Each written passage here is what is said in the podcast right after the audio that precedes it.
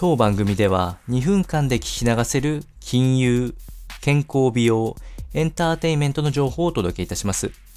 コンテンツ内容の活用方法や質問をしてみたい方は月額サブスクリプションモデルのオンラインミーティングをご用意してありますので概要欄よりご確認ください。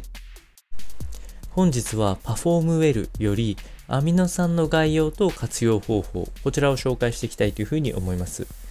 パフォーマンスを上げる取り組みを紹介していきまして、実生活における活用方法も合わせて解説してまいります。アミノ酸は人の体の20%を構成する大事なタンパク質を分解したものになっておりまして、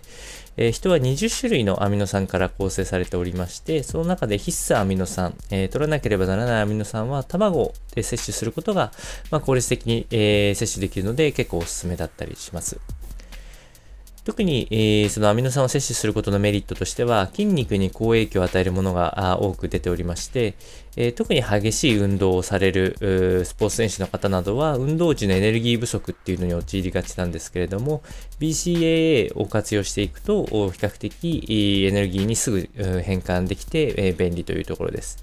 でよく言われるこの BCAA っていうのはバリン、ロイシン、イソロイシンの総称となっております。まあ、ただ、まとめて、BCAA を含んでいる食品や補助栄養補助食品もありますので、活用するのが楽だというふうに思います。パフォーマンスが良くなることに加えて、疲労の回復、アフターケアにも使えるというのが最適な摂取方法となります。筋損傷や筋肉痛の軽減にも BCAA はおすすめでして、この BCAA とともにクエン酸を摂取することで、より効率的に、疲労回復につなげることができますので、ぜひ試してみてはいかがでしょうか。